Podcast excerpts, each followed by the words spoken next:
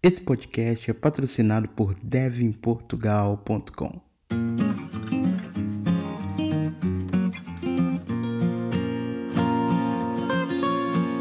Oi, eu sou o Filho da Nuvem e eu tô aqui com mais um episódio desse podcast multiplataforma chamado Dev em Portugal. A ideia desse programa é convidar pessoas para compartilhar experiências de vida e de carreira aqui em Portugal. E hoje eu estou com o Gustavo Silva, mais conhecido nas redes sociais como Glider. O Gustavo é um grande produtor, o maior produtor de Go, principalmente em lives que eu conheço. Ele faz lives regulares no YouTube e na Twitch usando a linguagem Go. A gente vai falar um pouquinho sobre isso, mas o Gustavo também tem uma carreira bem diferente, vamos dizer assim. Ele passou por vários momentos diferentes e tecnologias diferentes e trabalhou um tempo com plataformas de low code como OutSystem e eu tô doido para fazer umas perguntas sobre OutSystem para ele, para a gente desmistificar algumas coisas aqui. Primeiramente, Gustavo, vou te chamar de Gustavo, obrigado por, por ter aceito o convite. Eu queria que a gente começasse um pouco com você se apresentando também, com as suas palavras, que eu acho melhor as pessoas se apresentarem. E, e, que você dissesse um pouquinho como que foi a sua carreira no Brasil. Eu fiz uma pesquisinha sobre você, eu vi que você foi professor de informática, não sei se eu estou certo, se eu estou errado. Queria saber de onde você é no Brasil, enfim. Pode, o espaço é seu. Bem, Gustavo, prazer. O pessoal na internet me chama de Glider por causa do meu canal. É, eu sou do Rio de Janeiro, né? Cresci no Rio de Janeiro. É, eu comecei carreira é, com desenvolvimento de software, desenvolvendo em Delphi, ou seja, né? Bota velho nisso. É, mas foi uma carreira. Foi, desenvolvimento de Delphi foi uma coisa bem pequena. Eu fiz alguns softwares freelancer e foi bem no período que começou a, que eu comecei a tentar entrar na faculdade a primeira vez, que é uma coisa que eu nunca consegui terminar. É, tem e... problema. não, não tem problema nenhum. Tem uma área que perdoa isso. Exatamente. É essa. E é, a partir daí, foi, acho que no meu segundo semestre, eu me envolvi com. Eu consegui um estágio que era na universidade. Na época ainda se usava Moodle, era um dos primeiros e-learning que tinha, ensino à distância. Conheço. É, e foi o patamar para eu começar a posição de professor. Né? Eu dei aula em vários cursinhos que hoje em dia né, a gente já conhece a reputação, não é maravilhoso, mas foi um bom pontapé de início. Né? Eu dei aula na Microlins, dei aula na Databyte, Caramba. dei aula na SOS Computadores. Tenho pilhas certificados de, de instrutor desses, desses lugares, todos estão obsoletos, Office 2000, Curumim, Curumim. Curumim. É, é, bro, muito antigo. Caramba, você trabalhou em todas as escolas de informática, as mais conhecidas, cara. Eu, na minha cidade, a minha cidade, Microlins, Microlins não existe mais, acho que, a gente pode, acho que a gente pode falar aqui. Tipo, todo lugar tinha Microlins. A minha cidade tinha tipo 100 mil habitantes e tinha Microlins. Sim, é... eles, tinham, eles tinham uma política muito agressiva, assim. É, foi de longe onde eu mais dei aula, onde mais ganhei experiência dando aula. É, e foi onde eu ganhei experiência em algumas outras áreas também, né? É, dali eu saltei para é, de dar aula, eu saltei para o Arquivo Nacional do Rio de Janeiro. Né? Eu fazia suporte técnico de nível 1, 2, 3. E como eu tinha estudado tudo, né, é, para dar aula, eu acabava fazendo suporte dos servidores, suporte das estações de trabalho de cliente, Caramba. suporte da infraestrutura de rede e suporte dos computadores Mac, que na época ainda era PowerPC, ainda era, ainda era complicado. Já tinha alguns Intel, mas ainda, a grande maioria que tinha lá é PowerPC. É, e também os equipamentos caríssimos que eles tinham de fotografia, que eles fotografavam, arquiv fotografavam arquivístico, né? Então eles tinham câmeras Hasselblad, eram câmeras caríssimas. Né? É, eram acho que seis técnicos para um pátio de 500 computadores, 500 estações. Era bastante coisa. É... Fazer, fazer, uma, fazer uma piada aqui para quem está ouvindo, só o Gustavo é careca. Você perdeu o cabelo nessa época ou, ou é só estilo mesmo? Ah, eu, eu abracei mas já comecei a perder o cabelo nessa época. Bem, é, uma coisa que eu acabei gostando muito quando eu estava lá foi a área de cinema. É, fiz algumas amizades no, que, no núcleo de arquivistas do núcleo arquivístico de cinema, né, que uhum. armazenava os primeiros filmes, as primeiras produções cinematográficas brasileiras lá. É, e foi aí que me apresentaram falando: olha, tem uma empresa de um conhecido que está precisando de, de gente desesperadamente com know-how em tecnologia. É, porque eles estão com umas demandas novas que eles não fazem a mínima ideia de suprir. Assim, é, e obviamente foi também num período de mudança administrativa do governo, e como eu era terceirizado, sempre existe aquela coisa de joga para um lado, joga para outra empresa terceirizada no Brasil. Uhum. Né? É, e nessa eu decidi fazer entrevista, etc. Eu comecei a estagiar numa empresa chamada Synapse. Né? Synapse é uma empresa pequenininha, era uma empresa é, pequenininha, de quantidade de pessoas, e que pouca gente conhecia, mas ela era gigantesca se você prestasse atenção na televisão, principalmente filme nacional. Tinha uhum. distribuição Sinapse no início. Uhum. É, era distribuição Sinapse e Herbert Richards, eram as duas que apareciam na frente de quase todos os filmes.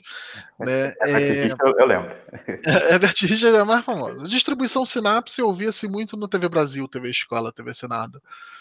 É, enfim, é, calha que foi uma oportunidade maravilhosa, porque eu entrei num período em que a Synapse, que já era a maior distribuidora de audiovisual né, no Brasil, acho que a terceira na América Latina, apesar de ser bem pequena, é, ela estava começando a se desesperar com a introdução do mercado tecnológico de vídeo no Brasil, ou seja, Netflix, YouTube, é, inclusive, eles tinham um portal de curta-metragem, que era um proje primeiro projeto piloto deles, parceria com a Petrobras, que ele antecedeu a criação do YouTube em quatro anos. Ele era basicamente um YouTube só para curta-metragens e antecedeu a criação do YouTube. Até hoje Nossa. ele ainda existe, é Porta Curtas. Porta. É, hoje esse, é esse período eu, eu, realmente não consegui encaixar, porque eu nem lembro quando que a Netflix surgiu. Mas isso foi 2010, mais ou menos? 2011, 12? Não, isso foi 2000 e... Mais pra frente. 8 ou 2009. Okay. Foram, foram nove anos atrás. É nove anos atrás? Não, dez anos atrás. né? É, e era uma empresa que tudo era fita, tudo era analógico, e eles estavam nesse desespero porque eles precisavam, precisavam de infraestrutura digital. Né? Uhum. Foi uma oportunidade para mim gigantesca, porque eu já sabia um pouquinho de cada coisa, então assim, eh, precisou crescer tudo. Precisava data center, não tínhamos, e contratos com essas empresas muitas vezes demandam que você não tenha os filmes em servidores de cloud público, por uhum. causa de perigo de vazamento de filme.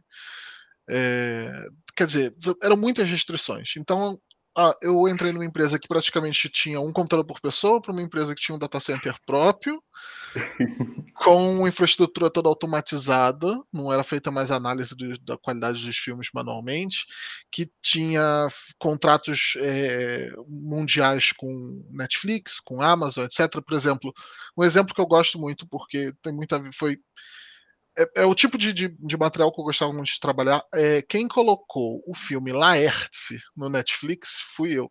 Pessoalmente, é eu fiz controle de qualidade, eu fiz a publicação, eu fiz né?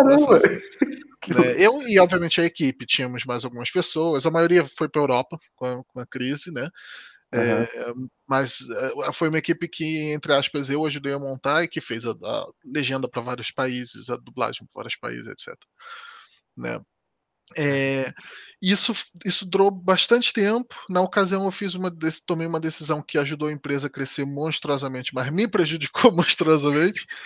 Que em, na busca de, de linguagem de programação, nós acabamos optando por Lua, que é uma linguagem que basicamente não consome recurso, quer dizer, era ótimo para o que a gente desenvolvia, que eram daemons, eram basicamente sistemas que ficavam no background, uhum. monitorando mudanças de diretório, mudanças de, de que um software via pro, resolvido ou não do encode, etc., e encaminhava para a próxima etapa, né? Era basicamente a cola entre diversos servidores e aplicações. Né? Caramba, é... uma, um exemplo bem diferente de, aplica de aplicação da linguagem Lua, né? Sim, ela funciona muito bem porque ela tem um stack bem simples de net HTTP e você consegue fazer. Você não precisa sequer fazer serialização e deserialização de dados, porque você tendo uma aplicação Lua de um lado, Lua do outro, você só atravessa o, a estrutura básica de Lua, que é o table, o Lua table. Você atravessa de um lado para o outro como se fosse um JSON, sem necessidade de fazer Marshall e Unmarshall do, dele. Então ela é sensacional. Você podia transmitir ele como texto liso, do outro lado ele entendia, processava as funções, fazia tudo. Né? Isso ajudou muito a gente. E, e, e, o consumo era mínimo, assim. E eu fui. Essa brincadeira durou quase oito anos. Caramba. É, foram oito anos programando quase que exclusivamente em Lua.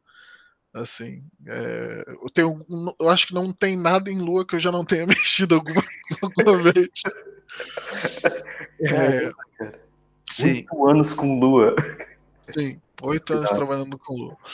E aí que veio realmente a mudança que envolve mais o teu trabalho, Cláudio. Que foi realmente quando a, houve uma mudança política muito grande, todo mundo sabe, né?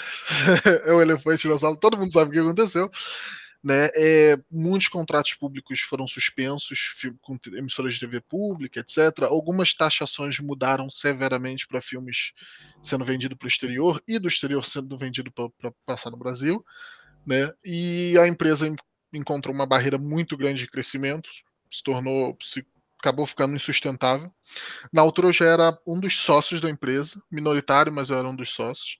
Caramba. E eles decidiram diminuir bastante a empresa eles uhum. basicamente dividiram ela em dois braços. Um ainda existe, que é o canal Curta no Brasil. Uhum. Né? E o outro braço, que era distribuidora, ela foi vendida para uma empresa em São Paulo chamada Sofá Digital. Que ela é, se eu não me engano, ela é que tem a Film Now, que é um, um outro plataforma de streaming própria no, no Brasil. Né? É, me ofereceram uma posição, mas eu já tinha morado em São Paulo na época que eu dava aula. Não gostei, não gosto de São Paulo, não queria. E eu tinha esse pedaço de plástico que valia muito, assim, que era a minha dupla nacionalidade né? Ah, eu falei, bem, se eu não, se eu não aproveitar essa ocasião para eu ir, porque como eu era sócio, eu tive um, um, pacote de saída, né? Eles pagaram pela minha parte da empresa quando eu saí, né? É, se eu não aproveitar essa oportunidade para ir para Europa, eu não ia acabar não indo nunca. já estava com quase 30 anos de idade, né? É... Eu entendo o que você está dizendo, mas sua nacionalidade, qual é a segunda nacionalidade? É, é portuguesa e brasileira. Né? Okay. É... Então eu vim para cá, passei aí uns três meses de, de descanso, passeando. Tá, deixa, eu deixa eu perguntar, mas então você tinha nacionalidade portuguesa que, para quem Sim. não sabe, quem tem nacionalidade europeia pode ir para qualquer país da União Europeia. Você já conhecia Portugal? Você de cara pensou Portugal? Você fez alguma pesquisa? Pensou por um momento, ah, e talvez Itália, talvez Espanha? Já que eu, sei, eu sou essa pessoa que eu posso. é, a, a, a, Itália nunca me, me agradou muito porque a Itália, a barreira de para você entrar é muito grande. É, as empresas costumam falar italiano lá, não tem muitas empresas que têm língua franca como inglês. A uhum. Espanha, eu já tinha passado os olhos, mas nunca fui muito fã de Espanha. Eu acho que alguma coisa a ver com sangue português na família. É, existe esse conflito, é que nem Brasil e Argentina, é Portugal e Espanha. É, e eu fiquei muito dividido entre a Irlanda, que eu já tinha visitado pouco tempo antes, 2014, e Portugal. Mas na ocasião eu acabei optando por Portugal porque é, na ocasião o euro eu achava que o euro estava alto, né? Eu achava. né? Futuro para te dizer algo. Né? E eu falei, bem, Portugal tem um custo de vida baixo, a qualidade de vida é relativamente alta, né? Tem algumas desvantagens, principalmente sociais para o brasileiro, etc. Mas não é nada que não seja sobrevivível se a gente sobrevive. Assim, o Rio de Janeiro não é para iniciantes. Se a gente sobrevive ao Rio de Janeiro, a gente consegue sobreviver a Europa. E eu vim para Portugal e passei esse períodozinho de férias aí. Depois eu tive que lidar com o fato de que, embora eu recebesse muita oferta de trabalho na Rússia, oferta de trabalho no Japão, que são os maiores mercados do China também, é, que são os maiores mercados de lua no mundo, uhum. né? É, para quem não, não sabia, sabe, eu não, eu não sabia. Sabe, a, a, a, Alibaba é talvez a empresa que mais utiliza a, o conjunto Alibaba e Taobao, que mais utiliza Lua. Né? Mentira! Sério. É, grande parte dos estúdios de animação japoneses também utilizam Lua, que é a linguagem de scripting dos softwares de animação de frame de, de animação 2D. E a Rússia, bem, o, aquele mail.ru, que é basicamente o Gmail da Rússia, o VKontakte, que é basicamente o Facebook da Rússia, né? E algumas outras empresas também, é, elas usam Lua em peso. Tanto que a maior, o maior concorrente do Redis hoje, do, do, sistema de, de cache heads é o hum. Tarantu, que ele é russo e ele é feito em Lua. Caramba, qual que é a Tara com Lua? Porque, pra quem não sabe, a gente não falou aqui, mas Lua é uma linguagem brasileira ainda. É a linguagem de programação brasileira. É prima do Elixir, né? Duas linguagens brasileiras que foram para fora do país e no país vem pouco uso. E, bem, é, você, eu não você tinha. Veio, você veio, só para dar uma situa situada, você veio para Portugal, se eu não me engano, em 2019? Foi 2019. Cheguei, eu desembarquei aqui dia 1 de fevereiro de 2019. Boa. Assim, é, então bem, você vai fazer aniversário daqui a, daqui a alguns dias. não, tá quase chegando, quase chegando. É, bem, eu não, não tinha interesse, nunca tive interesse. Para mim é muito, muito, muito estranho o, a cultura ou é muito frio. É, então, obviamente, era inviável para mim, né? E eu tive que lidar com o fato de que, bem, Portugal não se usa lua. A Europa não se usa lua. O que, que diabos eu vou fazer, né? Aqueles 10 anos de experiência joga no lixo, assim. Né? Não é, se joga no lixo, é, é. mas Portugal é um país que ele é muito ele não procura uma pessoa com um ano de experiência em JavaScript, ele procura uma pessoa com um ano de experiência em React, Flux, ele é bem específico no que ele quer, assim. Então não tem o mesmo valor você falar é, que eu trabalho com essa linguagem, mas eu trabalho com outra framework completamente diferente. Então é uma coisa tão valorizada, pelo menos no meu ver aqui, tirando algumas empresas que sabem entender que um profissional versátil consegue pular de um framework para outro, consegue pular de uma tecnologia para outra. Né? Não é um, um, país que que as empresas em geral abrem os olhos assim para quem funcionário muito versátil assim, né? É, todo desenvolvedor no Brasil tem um pouquinho de DevOps, tem um pouquinho de front-end, um pouquinho de back-end. Aqui é mais, né? Temos um back-end, temos um front-end, temos um DevOps, temos um base de dados, enfim. Né? É, e daí eu tive que achar uma forma de voltar a fazer dinheiro, né? É, e foi aí que me ofereceram a oportunidade de trabalhar com low code, que é alguma coisa que parecia um pouco com o meu início de carreira, porque Delphi, de alguma forma, pelo menos a criação da interface gráfica, ele ajudava bastante. Sim, ó, isso, é, isso é polêmico, tá? Eu fiz um vídeo só sobre low code. Eu fiz uma fiz a mesma comparação com você. Eu não disse que Delphi era low code, mas eu falei que Delphi pro, produzia software por, por uma interface gráfica. Sim. Você é um programa lógica, né? Mas é, é, é, sempre uma polêmica, isso é sempre uma polêmica. E eu acho que eu não peguei até hoje, tendo a experiência de ter trabalhado com os dois, eu não peguei até hoje algum vídeo que fizesse 100% de jus ao que é low code, assim. Nem mas, canal não, de, tem, ca, tem canais de low code. Mas aí eles não fazem jus com o que é programação tradicional, percebe? Mas não se preocupa que até aqui em casa existe discussão com isso. Assim. É eu a namorada discutimos low code, front-end, etc. Não, mas não fica tão bom, mas é complicado. Enfim, é, é uma polêmica. Né? Então você veio para cá, chegou aqui, passou um tempo de férias. Hum, em algum momento você falou, agora é hora de eu me situar aqui, começar a ganhar o meu dinheiro e como que você chegou nessa. Como você chegou no. Eu sei que você fez um bootcamp, um uhum. curso intensivo de low code, não sei se é de OutSystem, mas como que você descobriu? Você, você, primeiro, você foi procurar um curso? Pra... Não. Uh, bem, o que eu fiz, né, é, foi procurar muita posição em áreas semelhantes.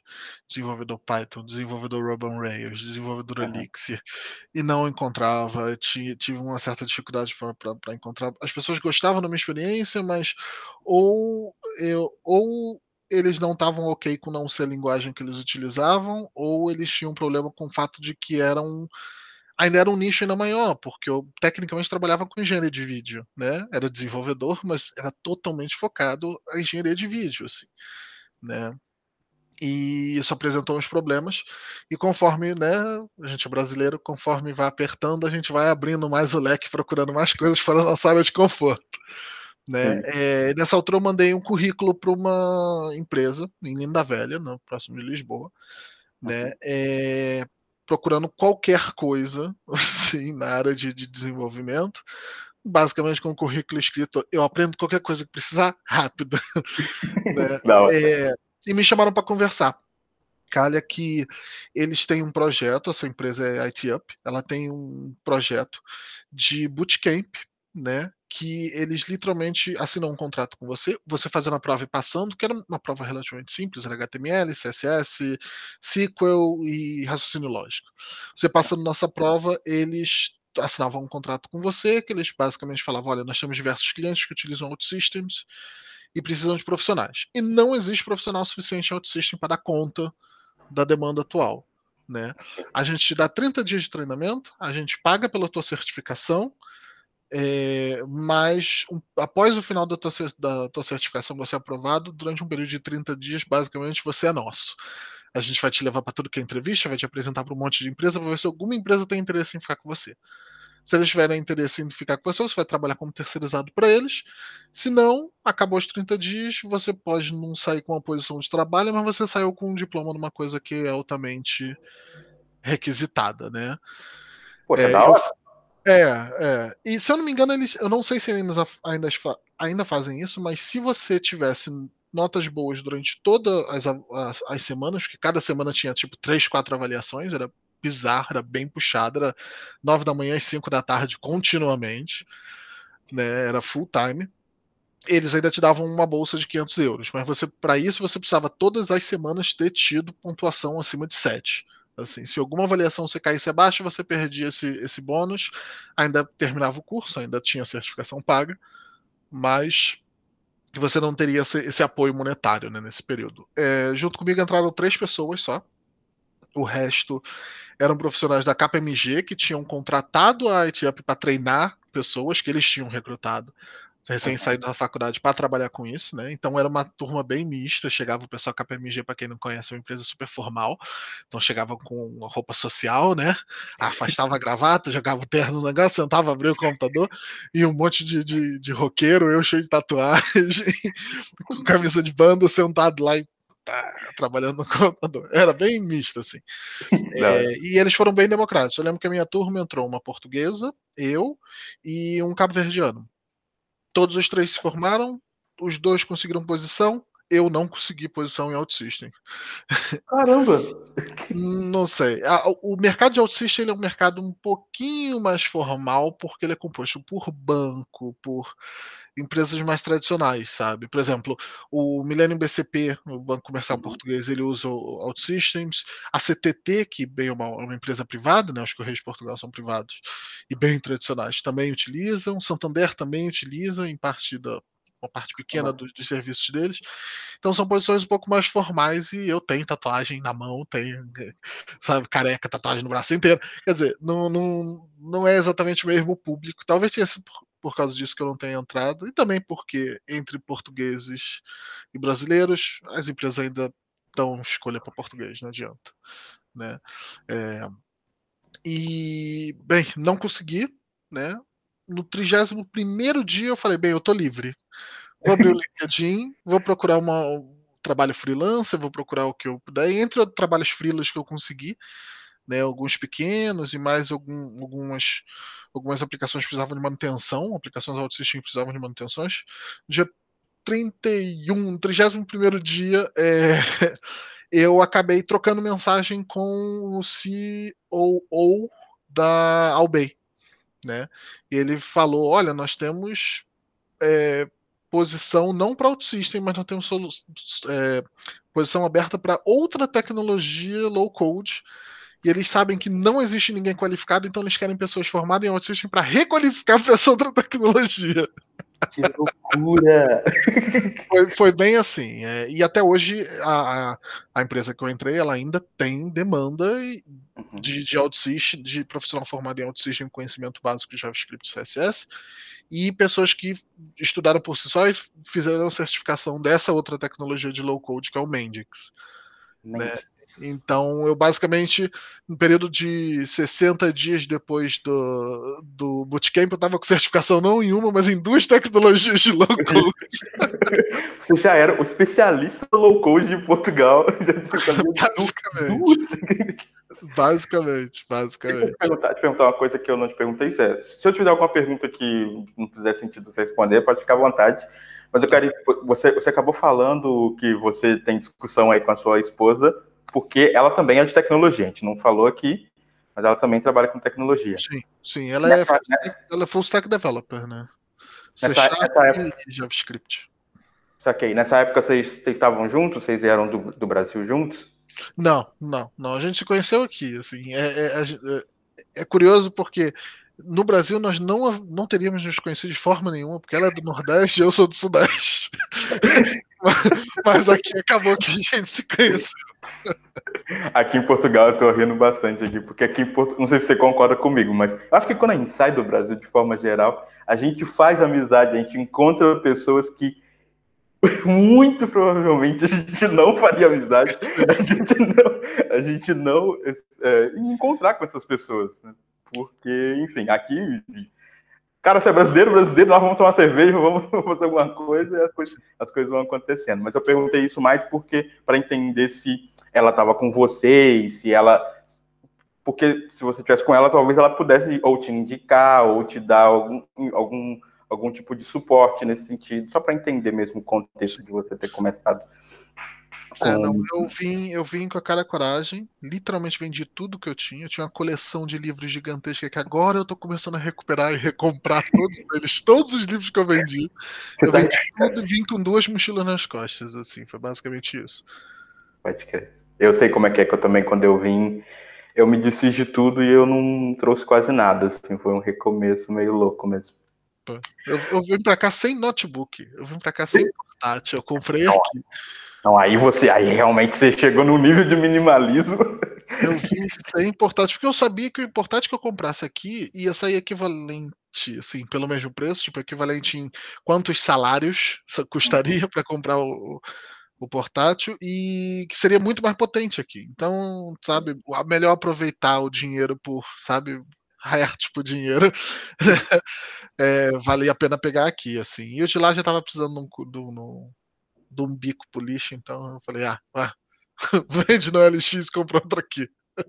O portátil, para quem não sabe, o Gustavo já tá na. O Gustavo é português, né? Então, mas o portátil é basicamente um notebook. Aqui tem essas pequenas diferenças. Eu acho que no Brasil a gente não fala portátil, né? Não, não. É notebook ou laptop, né? Que é, é... Aqui é portátil, telemóvel. Portátil, telemóvel para celular. Mas, enfim. É, então, na verdade, você não, você não trabalhou com OutSystem, você trabalhou com a outra plataforma, que eu acho que é Mendix, Mendix, não sei. Mendix, sim. E eu queria te perguntar, um... pode falar. O OutSystem eu trabalhei, eu fiz freelancer com, com o OutSystem. Ah, é, ok. Que foi o que deu uma segurada nesses 30 dias, porque eu não podia assinar nenhum contrato, né? Mas eu podia desenvolver. E também os 30 dias de treinamento foram um absurdo. Era, não tinha vamos aprender como isso funciona. Tá aqui os requisitos, davam em formato agile já. Falava, uhum. tem que montar essa aplicação, e a gente já tinha que montar a aplicação. Era aprendi, sentava correndo já, já começava a trabalhar correndo. pode crer, pode crer. E eu queria saber então a, a sua visão sobre esse mercado, assim, você trabalhou em duas tecnologias, então, low code e tem toda uma discussão, tem todo um misticismo, tem toda uma coisa, tem toda uma religião, eu vou dizer também, por trás das tecnologias de low code. Talvez a principal, OutSystem, pelo menos é a que eu ouço mais falar e tal. O que, que você me diria sobre esse mercado? Assim? Que, essa, essa experiência que você passou, tem muita oportunidade mesmo, é tipo, é muito diferente de oportunidades de tecnologia, de Java, PHP, tem alguma diferença? É mais similar? É, é, é essa é uma pergunta complicada, porque o, o low code, né, as tecnologias low code, elas não existe uma fantasia na cabeça das pessoas que ela faz com que você não precise aprender os conceitos de desenvolvimento de software, você não precisa aprender os conceitos de desenvolvimento web, mas você precisa, entendeu? Tanto o Mendix quanto o OutSystem existem elementos que têm seus nomes próprios, porque eles decidiram inventar um nome novo para coisa, né? De tempo em tempo aparece gente assim, é, que são basicamente equivalentes ao padrão MVC de desenvolvimento, assim, não tem um, uma coisa muito diferente, assim, né? A forma como você chega lá é mais visual, né? Mas é, também para quem sempre trabalhou com, com tecnologias para facilitar o seu trabalho, é, de certa forma, é um pouco não tão incomum, assim. Eu acho que o low code para quem as tecnologias de low code para quem cresceu no esquema de Delphi, Visual Basic, depois Visual Studio com criação de interface gráfica, né? E depois essas plataformas que a gente teve, que nem o Joomla, é, a gente teve HyperCard bem no início para Mac, tem uma, uma linguagem de programação que também ajuda muito a desenvolver interface gráfica com a linguagem francesa pequenininha, mas tem, algum, tem alguns utilizadores fiéis chamada Faro. É, não é tão estranho assim. O que acontece é que e isso eu sempre falei, falava na cara de outras pessoas que, que entravam na área de low code. É, algumas empresas, principalmente a OutSystem, ela tem feito muito esse trabalho de tentar vender low code como uma coisa que, ah, você tem uma padaria, você quer uma aplicação para gerir a tua padaria? É simples, olha só, você só tem que ver esses vídeos aqui, você vai fazer o teu próprio software. E não é assim entendeu? Isso, assim como uma pessoa que não sabe programar vai gerar código muito ruim, muito cacofônico, muito repetido, a mesma coisa acontece com low code. Assim. Então, eu não diria, para mim eu coloco o low code como uma tecnologia que te possibilita ter aplicação começando a funcionar muito rápido, o tempo para mercado é muito rápido, mas que aquela dor que a gente tem no início do projeto tradicional de desenvolver software, que tem que levantar servidor, Kubernetes, Docker, etc., começar o projeto, qual o padrão que vai seguir, etc., ele vem no final. Ele vem no final do desenvolvimento low code, que é quando você quer o pente fino, quando você quer fazer uma pequena alteração que não está prevista no que a ferramenta de low code disponibiliza. É só uma transferência. A dificuldade do projeto ela só é movida para trás. Há quem diga que isso ajuda muito para você vender o software, porque o cliente vê coisa aparecendo muito rápida, e há quem diga que isso daí só aumenta é, a quantidade de aplicações que são, digamos assim, abandonadas e depois você tem pouca gente dando suporte, dando maintenance para ela. Né?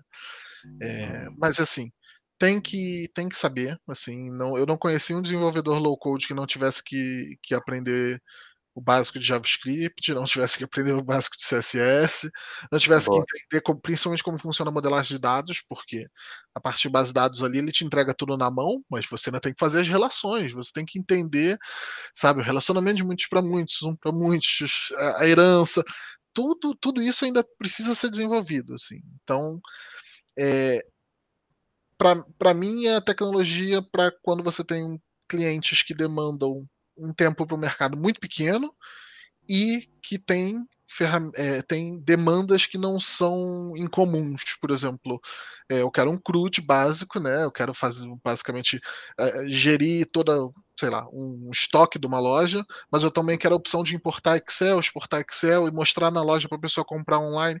Isso são coisas bem padrões, não são coisas que, sabe, não é como se fosse um como exemplo. Uh, não é como se fosse um Airbnb que você tem uh, busca geográfica, você tem que trabalhar com geotagging, você tem que trabalhar com muita coisa em comum e personalizada. A maioria das ferramentas que as empresas precisam são uma coisa bem, bem padrão, assim, bem pé no chão, bem firme e robusta que funcione. Para isso, low code é imbatível, assim. Agora, quando você quer alguma coisa, quando você quer firulas e estrelinhas pro ar, aí não tem como bater desenvolvendo tradicional. É, o problema é que, eu não sei, para os tipos de empresa, você falou para algumas empresas simples, né, e tal, consigo entender. Agora, me, fico, em, fico em dúvida aqui dos exemplos que você trouxe primeiro, que são os bancos, por exemplo. Tipo, aí eu já acho que é uma coisa um pouco mais complexa, né, mas enfim, a gente não vai... Não muito, não muito. Se você parar para pensar, não muito. É uma coisa que eu notei conversando com outras pessoas também, tanto no treinamento quanto depois, que chegaram a trabalhar com banco, é que essas tecnologias elas ficam mais reservadas para a área que interage com o cliente e não com as áreas core de business, que são as áreas que você tem que calcular num ponto flutuante de 128 de precisão, qual é o juros composto de 1,75, entendeu? Há 10 anos entendeu? Essas partes do, do, core do banco, eles ainda funcionam usando as tecnologias de ponta, Datomic, é, Clojure, Erlang, funcionam dessa forma. Agora, o, justamente porque a demanda de tecnologia e de precisão e de, de de complexidade é tão grande para essas áreas core do sistema, né, da, da, do ecossistema bancário, né, a página web do cliente não é uma coisa tão importante, entendeu? E é assim que a gente acaba com um site que nem da Caixa Econômica Federal. todos eles oferecem exatamente as mesmas funções com aparência levemente diferente, não é? Então, por uma solução dessa, não, não vale a pena você ter hoje né, um desenvolvimento core do zero. Assim.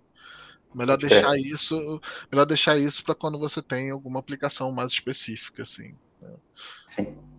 Beleza. E você então entendi o que você disse. Faz sentido. Agora eu queria pensar um pouquinho mais nas pessoas. Você acabou falando um pouco sobre isso, sobre a necessidade de saber as bases de programação mesmo, não tem como fugir. Mas eu queria que você falasse até, talvez pela sua experiência, você fez o bootcamp com mais duas pessoas. Queria, vou tentar dividir essa pergunta em duas formas. Primeira, essas pessoas, elas tinham um background de programação.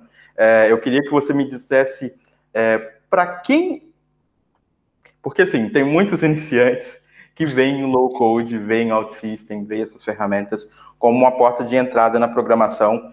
Eu não sei se é uma porta, se eles veem isso como uma porta de entrada aqui, como um pouco de fuga da programação tradicional, ou só como um exemplo.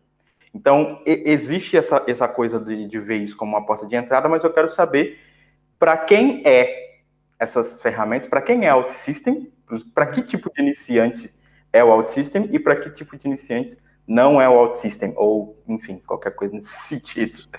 Assim, quem quer criar coisas muito inovadoras, sabe? Quem está entrando na, entrando na faculdade ou saindo da faculdade com mil sonhos, sabe? À frente de trabalhar no, no Google, trabalhar no Facebook. Não é. Não é o, uh, o tipo de ferramenta para Agora, para quem está saindo de uma, de uma faculdade de engenharia, seja de computação ou não, né, uhum. ou uma área, da área ou uma faculdade na área de STEM, ou para quem realmente tem gosto por isso, é, né, por trabalhar com computadores. E não tem medo de passar o resto da vida estudando, porque você vai ter que estudar e com low code você vai ter que aprender programação numa certa hora, porque quando você quiser expandir a aplicação, não tem jeito. Você tem que desenvolver um, um plugin, um widget para aquela ferramenta low code, e aí é dali C Sharp, dali Java, porque o Mendix trabalha com Java, o OutSystem trabalha com C Sharp por trás dos panos.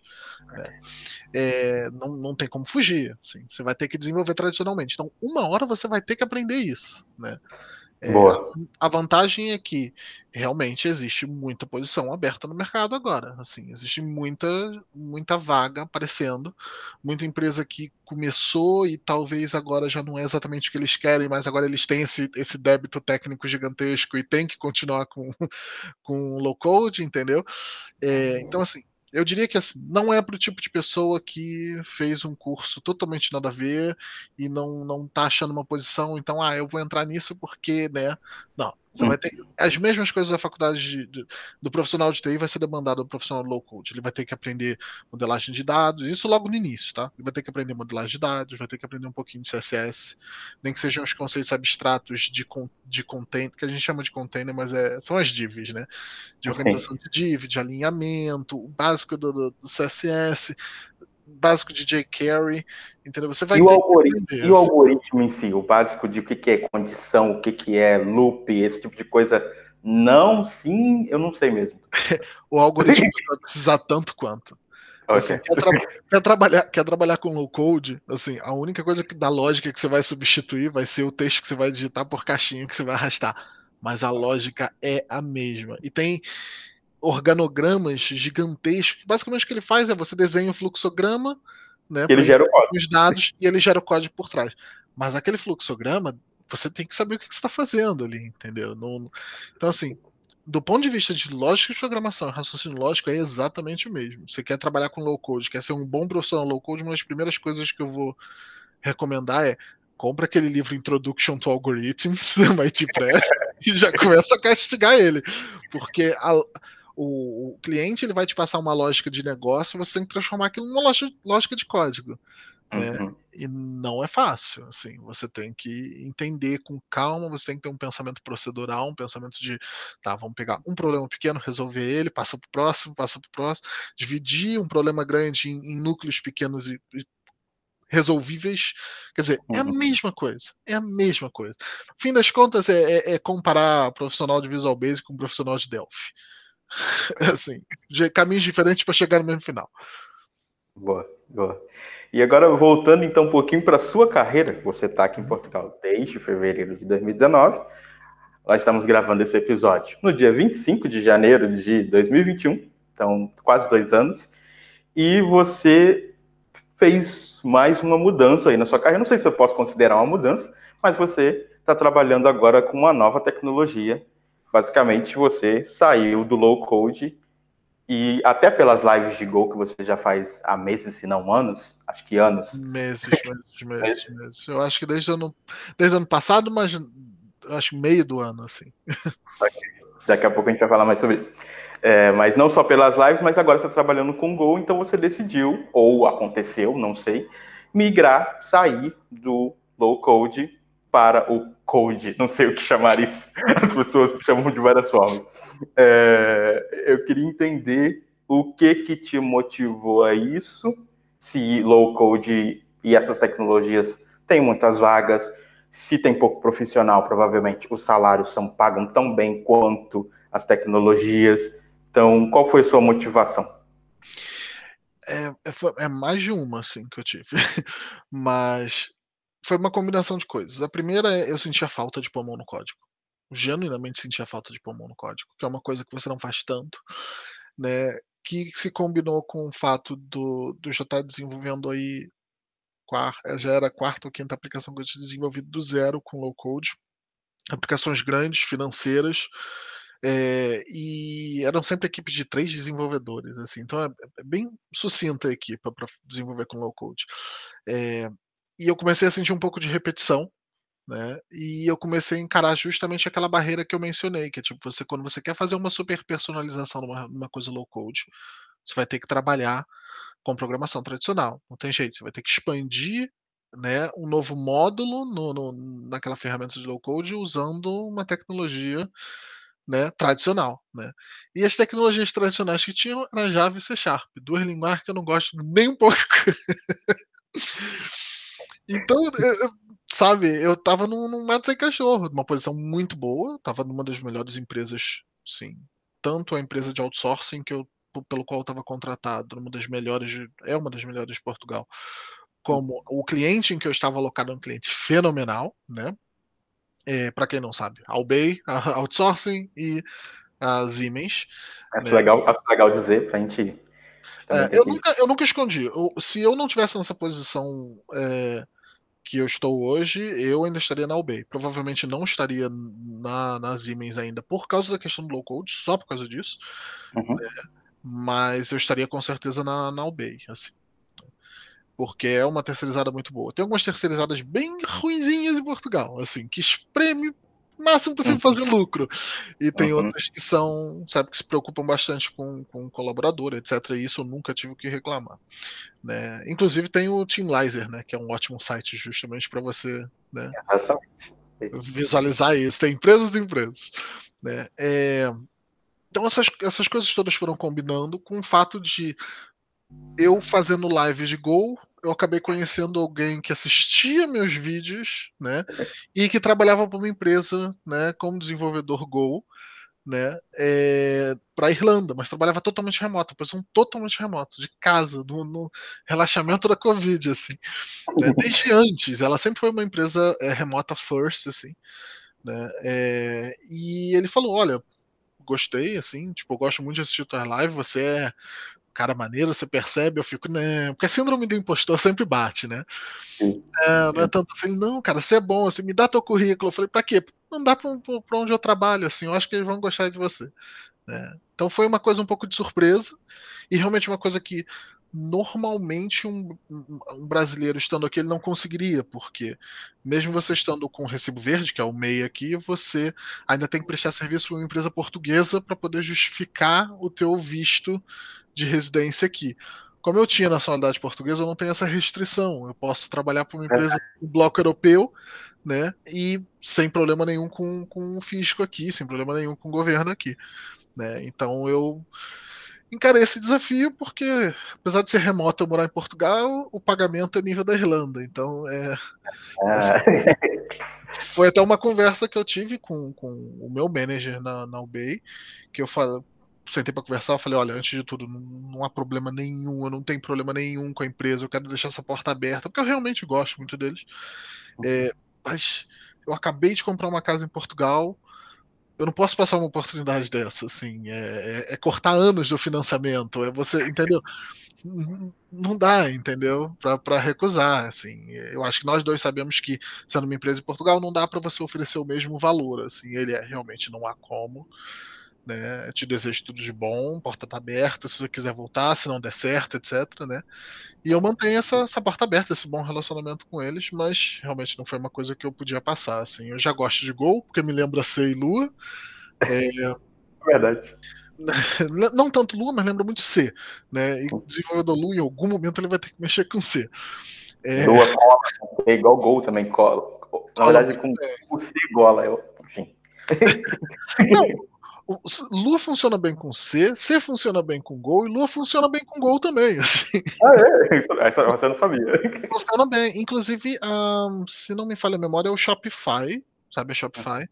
É ela que mantém os bindings da linguagem de programação Lua para a linguagem de programação Go, porque eles usam. Eles têm back-end em Go, né, parte do back-end deles em Go, e parte da infraestrutura de DevOps Nginx. Nginx usa, usa Lua né, para personalização. Então eles tiveram que, que desenvolver o binding do, das duas linguagens, assim, funciona muito bem junto. Né? Então, foi uma oportunidade muito muito perfeita para eu negar, assim. Né? Não tinha, então, não tinha por que não, né? Não é, então eu falei, vamos para Go, assim. Da hora, cara. Bom.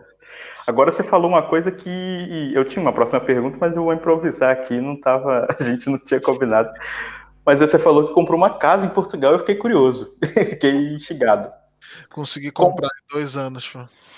Como que foi essa jornada? Não sei nem o que, que você pode dizer, porque eu é, nos, últimos me... nos últimos meses, é, acho que não é ano ainda. Nos últimos meses eu, tenho, eu entrei na bolha de comprar uma casa. já fui no banco e tal. É, é, um processo, é um processo de vida, é um, um, projeto de vida, né? Não é uma coisa fácil. Sim. Então, é um, como... é um projeto de longo prazo, assim. É um projeto é de longo... que, mesmo depois de você acabar de comprar a casa, você não resolveu o problema da casa, não. acho que, acho que ter comprado, na verdade não, né? Mas ter comprado uma casa em Portugal diz algo sobre você não ter pretensões de sair de Portugal ou ainda é cedo para dizer isso? Com certeza diz que eu não tenho pretensões para sair até aposentadoria. Assim. quando, quando, quando, me aposentar, é, o plano, assim, eu sempre tive uma, uma, até o fato de eu ter tido bons, digamos, mentores, assim, né? O diretor, o CEO da, da Sinapse no Brasil, tipo, voltando lá atrás, ele era muito próximo de investimento, então ele falava: olha, você está mudando para sócio, agora o teu salário não é mais o INSS, essas coisas não estão sendo debitadas na fonte, investe. Sabe, toma uma aqui, olha, o XP dá curso de como fazer investimento, o Rico te dá dica de investimento. Não, não, não pense que o seu ordenado aumentou imensamente porque você não está pagando mais imposto. Isso vai te pegar no fim da, da, vida, assim. Então investe. Então, assim, graças a eu ter sempre esse, esse, essas pessoas falando isso comigo, eu sempre tive uma, uma visão muito compassada para coisa. Então, assim, posso estar morando hoje, mas é, eu estou comprando ela como investimento. Quando eu aposentar, não vou querer estar em Lisboa, vou querer estar no interior ou em algum lugar que seja mais barato. Talvez se o Brasil estiver mais estável, voltar para o Brasil. E a partir desse ponto, esse imóvel aqui se transforma numa fonte de renda. Você arrenda ele e você tem um complemento para a tua aposentadoria, assim. Né? Então eu sempre tive essa visão muito bem, bem analítica da coisa, assim. É, Foi... e se você comprou, e se você comprou em Lisboa, aí que você tem um, não sei se foi o caso mas aí que você tem um investimento mesmo, porque Lisboa, a, a situação imobiliária aqui, acho que eu não vejo um, um dia onde ter uma casa em Lisboa não vai ser vantajoso, assim. Vai ser... não, em Lisboa, Lisboa mesmo eu não conseguiria. Eu moro num subúrbio em volta, né? Eu moro na Amadora, na parte não, mas é... Amadora, mas, mas é, é, é comboio. É muito, é, é, muito, é muito, é adjacente, assim, é muito perto. Tipo, Sim. Não é Porque não, existe Lisboa. Existe e Lisboa. tem todas as comunidades, comodidades aqui. Aqui tem shopping, aqui tem, sabe, tem supermercados, aqui tem mercado pequeno, aqui tem tudo, tudo, tudo, né? É, quando eu cheguei em Lisboa, quando eu cheguei aqui em Portugal, eu foi uma das minhas opções, assim.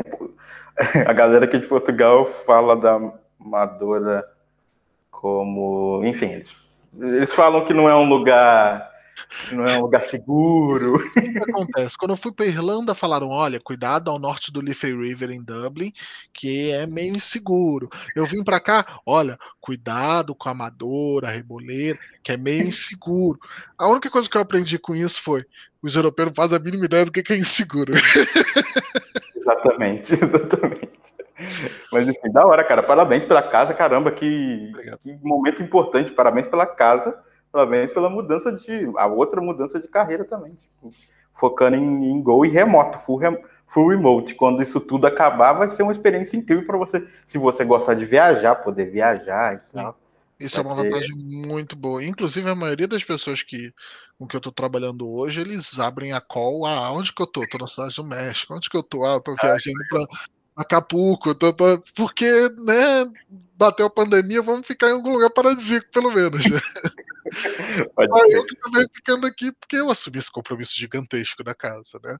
Mas é, foi, foi uma tremenda jornada, assim, foi dois anos né, juntando dinheiro, etc., e juntando com a combina com a com o fato de que hoje, se você aluga, você vai estar gastando basicamente a mesma coisa que você gasta na parcela do financiamento. Então vale a pena financiar, né?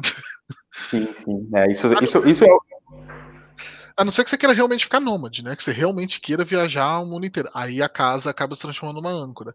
Mas eu acho que assim, quando você chega nos 30, entendeu? A tua vontade de viajar começa a ir pro estômago virar gordura. Ah, não, você... fala isso não, que isso. não fala isso não, eu tô com 30 ah, também. A minha, irmã, a minha irmã, ela tá com 20 e poucos. Eu sou péssimo pra datas, péssimo. Pra... Tá com 20 e poucos. E ela trabalha como recrutadora para área de game development em Londres né? Legal, ela legal. viaja, ela vai para Cipre, ela vai para Grécia, ela vai para torra o dinheiro dela em viagem. E eu fico pensando assim, ela tá torrando com viagem, eu bem que podia torrar com um aquecedor novo para casa, assim. Tá frio, né? Devia comprar um tá frio, bateu, bateu uma depressão climática em Lisboa, bateu, acho que foi menos 2 a sensação térmica, ou menos 6 a sensação térmica. Esse foi o inverno mais, mais tenso aqui que eu já que eu peguei. E por coincidência, o verão passado foi o mais fraquinho também, né? Foi um verão muito ameno. Pois é, eu tô, sei lá, todo ano eu fico preocupado com o verão, porque quando o verão vem forte, é um negócio absurdo. E como esse ano tem um inverno, tivemos um inverno atípico, eu tô com medo do verão atípico também. Mas, mas enfim, cara, vamos falar um pouquinho das, das lives e da sua produção de conteúdo em Gol. Queria saber como é que, como é, que é essa experiência. Eu, a, eu tenho um canal no YouTube, mas para quem me acompanha, eu fiz duas lives na vida. Acho live, para quem nunca abriu uma live na vida, live é um, uma coisa que é muito mais difícil do que pode parecer. As pessoas, as pessoas, eu acho muito engraçado as pessoas dizerem que ah, eu não vou ter um canal no YouTube com um vídeo gravado, vou fazer live porque é só eu abrir a câmera e pronto. Eu acho infinitamente mais difícil fazer isso do que se preparar, gravar e editar e lançar. Então eu queria que você falasse um pouquinho dessa experiência, onde, como que surgiu essa sua vontade de fazer live. Hoje você faz live semanalmente. Sim. eu reduzi, em... eu reduzi por causa da posição de trabalho não para uma vez por semana, mas ainda semanalmente. Estava fazendo duas, né? Estava fazendo duas, terças e quintas. E, e você faz simultâneo no YouTube e na Twitch. Sim. E como, de onde surgiu essa, essa vontade? Você foi mordido pelo mosquito da produção de conteúdo que, que ronda Portugal? Porque todo mundo que chega aqui começa a produzir. eu acho que assim, o canal, ele, ele originalmente ele surgiu porque eu tinha alguns cursos online que eu usava como fonte extra, de renda, é, que ficavam no Bived, né? O Bived hoje está, se não fechou, está em zombie mode, assim, startup brasileira. Não, né? não É, é ela, ela, antecedeu o Udemy e o Dast no Brasil, mas é mais uma daquelas que foi engolida, né? Todo mundo se moveu para as empresas internacionais, eles né, sumiram assim. Né? E quando esses cursos começaram a chegar a, no platô deles, porque para quem desenvolve com tecnologia curso online sabe que é, conforme a tecnologia vai ficando obsoleta, o, o teu conteúdo ele começa a se transformar em long tail. Ele todo mês cai dois reais, 10 reais, 15 reais, mas parou. Ele não vai mais fazer o pico que ele fez de inscrição de gente pagando. Eu falei, bem, esse conteúdo está ficando relativamente obsoleto, eu vou pegar e vou colocar ele no YouTube e tentar uhum. ter uma segunda vida de advertising, né? É, eu já tinha uma conta que estava ativada de, de monetização desde antes deles terem aquela né, ah, que eles decidiram colocar 4 mil horas.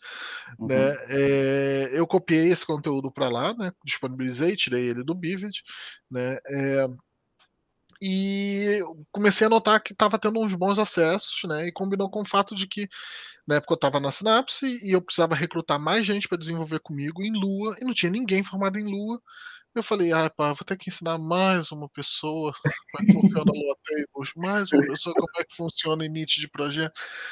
Vamos gravar um vídeo para isso. Aí eu gravava um vídeo, eu escrevia artigo, etc. Mas comecei gravando vídeo e, e como era uma coisa fácil para mim, por causa do, meu background de editar vídeo, etc., e, e fazer controle de qualidade de vídeo para Synapse, eu comecei a produzir esses vídeos e falei, vou colocar no YouTube. Se der algum centavo, deu alguma coisa. Assim, né? É, e eu fiquei durante muito tempo. É, e isso eu posso falar sem sombra de dúvida, é o canal brasileiro com maior quantidade de conteúdo na linguagem Lua ever, assim, não tem nenhum canal com tanto conteúdo quanto o meu. Eu não. acho que tá para mais de 300 ou 400 horas Caramba. do básico ao avançado, de desenvolvimento back-end, a game development, de conceito avançado, unit testing, test driven development, tudo com Lua né? E depois de um tempo começou a chegar a coisa, ah, você, o onboard da, da, da, da Synapse, quando você entrava para desenvolver, ou como freelancer para desenvolver, era basicamente liberar o acesso ao repositório de código e dar o canal do YouTube. Falar, te vira. Sim. Caramba! É, eu literalmente tenho uma playlist Zero to Hero, segue essa playlist e no final você vai estar tranquilo, assim. E a curva era muito, muito rápida, né? É, mas infelizmente o canal também chegou um pouco num platô, né? Eu migrei para game development, teve bastante, teve uma resposta muito boa, até porque é uma das melhores engines de desenvolvimento 2D de jogos é em Lua, né? Usa Lua, na verdade, né? É desenvolvido em Java, mas usa Lua. É, na verdade, não é Java, é um dos filhos, se eu não me engano, é Clojure. É desenvolvido em Clojure, mas a linguagem de script é, é, o editor é escrito em Clojure, o, o, uhum. a engine mesmo, a interface e tudo mais, okay. mas ele roda, ele roda Lua. E né, isso deu um, um, pump muito grande, muita gente entrou por causa do desenvolvimento de jogo, e uma das pessoas que entrou foi o Marco Bruno do canal Collab Code, e ele tem uhum. um histórico, ele produziu o curso junto com... Ah, gente, esqueci o nome da empresa. Com a Lura? um, a Lura, isso. Desenvolveu junto com a Lura, chegou, acho que desenvolveu um, um livro, um parceria com uma gente também, etc. E ele começou a pegar minhas lives, uh, os meus vídeos e passar na live dele. Ele queria criar um jogo e começou a usar as minhas aulas, né? Caramba! Eu, eu, eu, eu não acompanho as lives dele, porque esse já é outro problema também. Eu tenho um problema em acompanhar lives. Eu mas eu, eu... mas eu sigo ele no Twitter e sim, eu, eu, eu vi que ele tá há meses fazendo, se, ou se não anos, envolvido com games. Que, legal, cara, que legal. E ele, ele começou, o primeiro jogo que ele começou a desenvolver nas lives foi seguindo as minhas aulas. Ele literalmente fez sequências de lives assistindo as minhas aulas e recriando o jogo conforme a aula. Que legal! É, é, em certa altura ele entrou em contato comigo, né? Falou: Olha, poxa, muito legal, você não tem canal no Twitch, porque aí eu, eu te redireciono o pessoal para você. E eu falei: Olha, não. Ele, cara, você tem que começar a fazer vídeo no, no live no Twitch, tem que fazer isso, aquilo, outro. Tente fazer. Ah, tá bom, tudo bem, ok. Eu já tava ficando um pouco cansado de Lua, porque não tinha mais o que falar. Eu já tinha ainda tão avançado na coisa. Tem tudo. Tem, tem literalmente uma série chamada Master em Lua, que cada vídeo é tipo 40 minutos a uma hora falando de um tema, sabe? Orientação objeto em Lua, Caramba. modelagem de dados, interface gráfica, como usar Lázaros com Lua, como usar Lua, sabe? Muita coisa, né? E eu tava nessa altura que eu estava enfrentando um platô, não tem mais o que cobrir, não tem mais o que abordar, né? Uhum. Eu já tinha feito um pouquinho de game dev, eu não sou. Já cheguei a fazer um outro freela pequeno ajudando né, repositório nessa, nesse ato que eu estava sem conseguir trabalho em Portugal, pegava alguns projetos no, no Odesk de desenvolvimento e mantenimento, porque é Lua, Lua é Lua, não tem problema com Lua. É, e conforme ele começou a, pegar o conteúdo né, com Game Development e Lua, eu comecei a me sentir mais tranquilo de, ok, vamos parar de seguir Lua e vamos realmente se dedicar a uma das outras linguagens que você viu e achou legal. Assim, foi aí que eu fiz a migração para Go, assim. E eu uhum. fiz a uhum. migração para Go e comecei a fazer live também, e, quer dizer, acabou juntando tudo, né? É, não tinha paciência em fazer live numa plataforma e depois chamar o pessoal para ir para outra. Eu sempre esqueço de falar, não se esqueça de visitar meu canal no YouTube. Eu, eu sempre esqueci de falar isso. Eu me impudeci, falei, quer saber? Eu vou aproveitar, vamos procurar se tem algum serviço na cloud para fazer redirecionamento e eu simplesmente faço broadcast em simultâneo para todo mundo. Assim, eu cheguei a experimentar várias plataformas, assim, eu cheguei a fazer no Nimo, na The Live. No, tentei o LinkedIn, mas o LinkedIn não me aceitou para fazer transmissão live no LinkedIn, porque tem que ter um critério super rígido deles. Olha mas assim, eu cheguei a fazer para quatro plataformas em simultâneo, live stream. E em algum momento eu falei, ah, não vou ficar com as duas que dão mais, né, gente uhum. assistindo uhum. e segue a vida, toca a vida. E hoje eu tô nesse esquema, assim. Eu parei durante o fim do ano, é padrão, quem acompanha o canal ah, já desde o início sabe que eu sempre faço um período no final de ano, assim. Uhum. Né? quando eu voltei esse ano, eu já voltei com a casa nova, já voltei com um setup novo, já voltei com tudo para assustar o pessoal. Da hora, da hora. É, mas é, foi, bem, foi, bem, foi bem uma coisa de, de, de indicarem a plataforma para mim. Eu nunca vi muita graça no Twitch, assim, mas gera uma interação interessante. Assim, se ter a possibilidade de interagir em tempo real, é muito legal. E gerou a posição que eu tô hoje, né? Literalmente a pessoa que assistia falou: Cara, teu conteúdo de Go é muito maneiro, tipo, dá teu currículo que eu vou arranjar a posição pra você. Só isso mudou um pouquinho da sua vida, já impactou sim, pra caramba. Sim, mudou. Não, mudou bastante, assim. É, muita coisa boa veio do canal do YouTube, assim. Apesar de remuneração mesmo, não ter vindo muita, não. Mas muita. Vamos falar sobre isso não, porque, enfim. Dói, né? Dói, né? As pessoas acham que a gente é milionário, mas não é, não. A gente, a gente tá aqui à noite, eu tô, você tá fazendo um favor para mim de gravar comigo e a galera acha que é de boa. Ah, mas, tá muito trabalho, né? Tá, estamos uma hora a falar, vamos ficar quatro horas e meia editando. É, é muito chato. Exatamente. Mas da hora, cara. eu vou deixar aqui na descrição o link. Você não falou, mas é, é Glider Space youtube.com.br gliderspace e twitch.tv gliderspace. Mas eu vou deixar aqui na descrição o link para todos os canais para você encontrar o Gustavo. É muito estranho falar Gustavo. Fala Glider, não tem problema. Assim. É de longe o apelido mais tranquilo que eu tenho desde que eu nasci. Então chama de Glider, tá ótimo.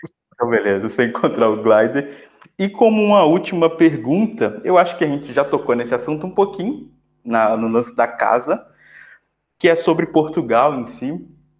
Eu queria que você desse um.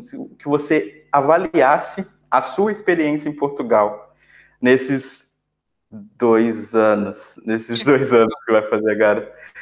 Como que está a sua vida aqui? Você já disse que não tem planos de sair de Portugal, que é uma coisa que eu vou tentar perguntar para a galera, mas o que, que você me diz da vida em Portugal? Assim, o que você procurou quando você queria sair do Brasil você encontrou? Foi outras surpresas? Foram outras surpresas, tem muitas dificuldades. Eu acho que assim, vamos ser bem realista. Eu sou hétero, sou, sou cis, sou branco, é bem mais fácil para mim. Você sabe a realidade, a gente bateu papo offline sobre isso, né? Existe uma barreira, Portugal não é um país livre de preconceitos, assim, né? Assim como outros países, todos eles têm, assim, a França tem, a Inglaterra tem, né? Você está vindo de fora, você tem que entender que, né?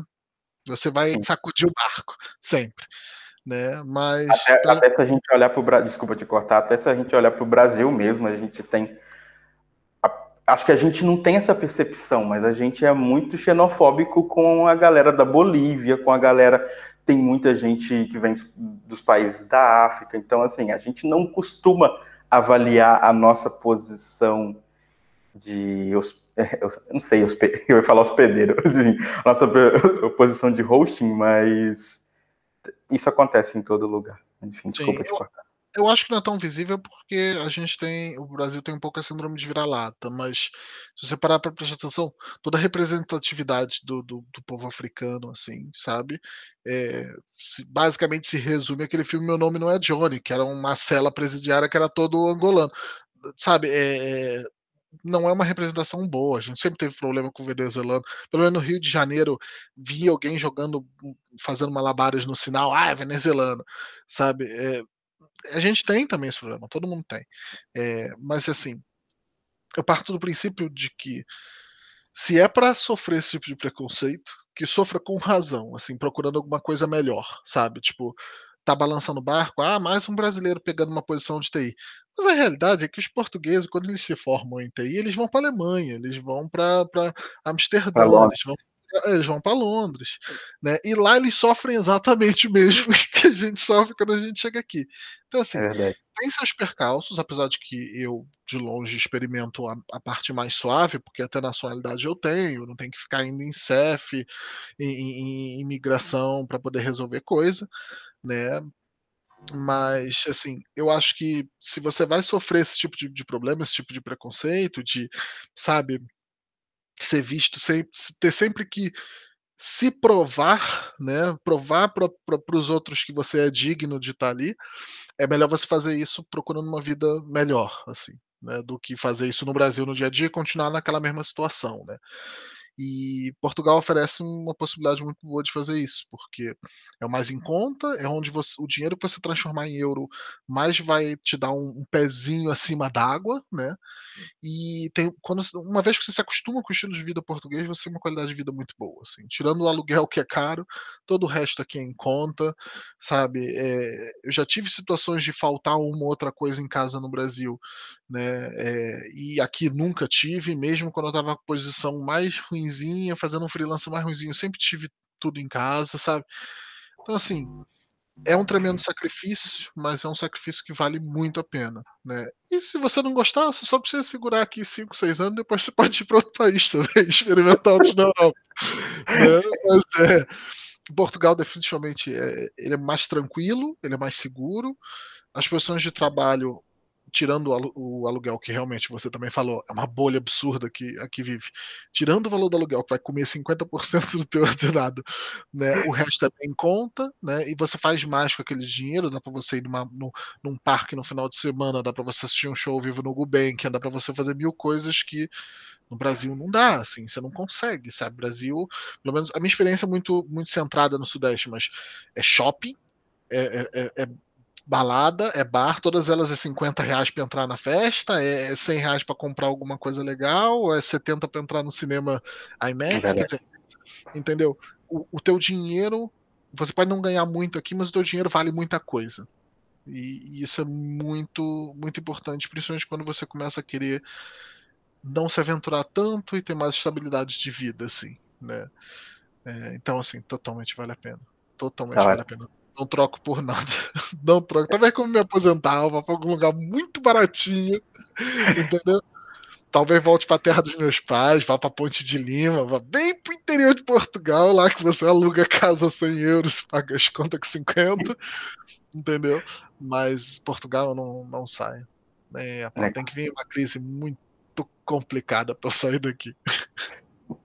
Legal, cara. Acho que você resumiu bem. A palavra que eu gosto muito também sobre Portugal é estabilidade. Assim, eu acho que, para mim, é, é, isso que resume, a mim, a mim, pelo menos a minha experiência aqui: é estabilidade emocional, estabilidade financeira, estabilidade de vida. Assim, não quer dizer que você vai ser rico, não quer dizer que você vai, sabe, ter muito, ter coisas, mas uma vida estável você vai ter. Você consegue.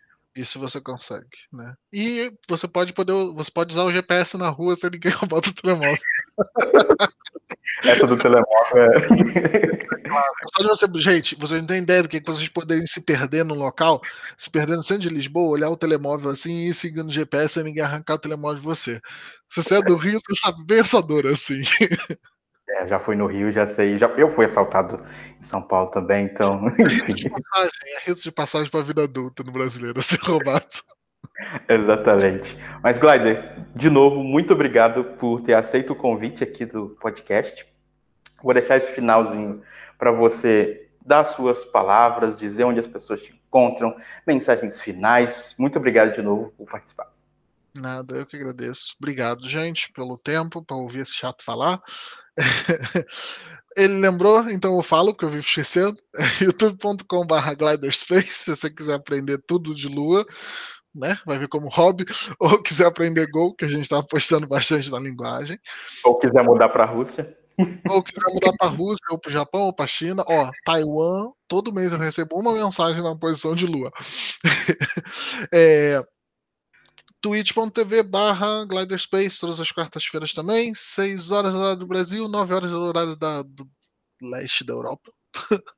é, e eu acho que é isso. Ah, twitter.com barra glider underline space. Pronto. Descrição vai ter melhor do que eu falo. Não, tá ótimo, mas eu vou deixar aqui embaixo também, de qualquer maneira. Bom, muito obrigado e tchau. Tchau, tchau.